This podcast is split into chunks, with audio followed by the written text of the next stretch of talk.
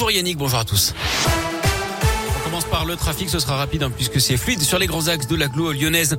À la 1 J-5 avant le premier tour de la présidentielle, c'est bientôt l'heure de faire votre choix. Si Ah oui. ce n'est pas déjà fait, pour vous aider, vous allez bientôt recevoir les professions de foi et les bulletins de vote des 12 candidats dans votre boîte aux lettres pour que tous les électeurs les aient en temps et en heure. Des petites mains s'activent pour préparer cette propagande électorale.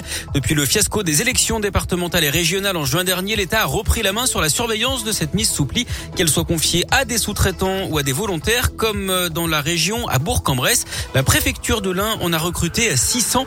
Nathanaël Boisson de la sous-préfecture de Nantua encadre une ligne de mise sous pli. On a 12 candidats, donc 12 professions de foi, 12 bulletins, euh, même si les personnes, les électeurs vont retrouver ces bulletins euh, dans les bureaux de vote. Là, le- l'enjeu, c'est vraiment de faire parvenir en amont des élections bah, à tout citoyen pour qu'il puisse se faire un peu son, idée. Comme vous le savez, il y a eu des dysfonctionnements en fait lors des dernières élections et le ministère a souhaité réinternaliser la mise sous pli pour gagner, euh, enfin en tout cas en sûreté, sécuriser en fait finalement le- la mise sous pli. Des encadrants, bah, on veille à ce que tout se passe bien, on veille aussi à ce que euh, bah, aient le matériel électoral à, mettre sous pli. Les professions de foi doivent être préparées et envoyées d'ici demain soir aux électeurs. Le premier tour de la présidentielle, c'est ce dimanche.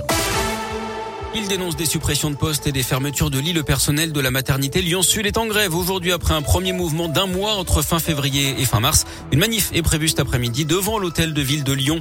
Plus de 5500 clients privés d'électricité en Isère depuis cette nuit en cause des lignes électriques incendiées. Neuf au total, dont une à haute tension dans le secteur de Grenoble. Il pourrait s'agir d'un acte volontaire d'après le Dauphiné libéré. Une enquête est ouverte. Des centaines de tonnes de chocolat rappelés pour raisons sanitaires à quelques jours de Pâques. Des Kinder Surprise, des Chocobons, des Kinder Mini X, des Happy Moments et des Kinder Mix. Tous fabriqués dans la même usine en Belgique. En cause un lien potentiel avec des cas de salmonelle. 21 cas ont été détectés en France. Il sort du silence plus de deux ans après l'ex-patron de Renault Nissan, le français Carlos Ghosn, raconte ce soir pour la première fois face caméra sa spectaculaire évasion du Japon où il était en résidence surveillé dans une affaire de crime financier.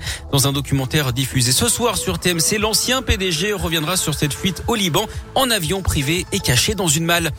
Yann Arthus Bertrand, parrain du futur festival entre Rhône et Saône. L'annonce a été faite ce matin.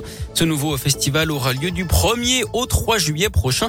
Il aura pour objectif de permettre aux Lyonnais de renouer avec l'histoire fluviale de Lyon.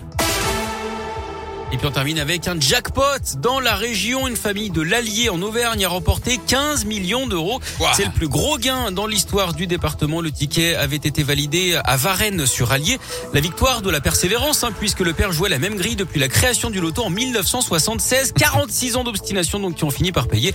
Au programme désormais pour eux des travaux dans la maison euh, familiale, mais aussi un voyage en France à la découverte de notre belle région.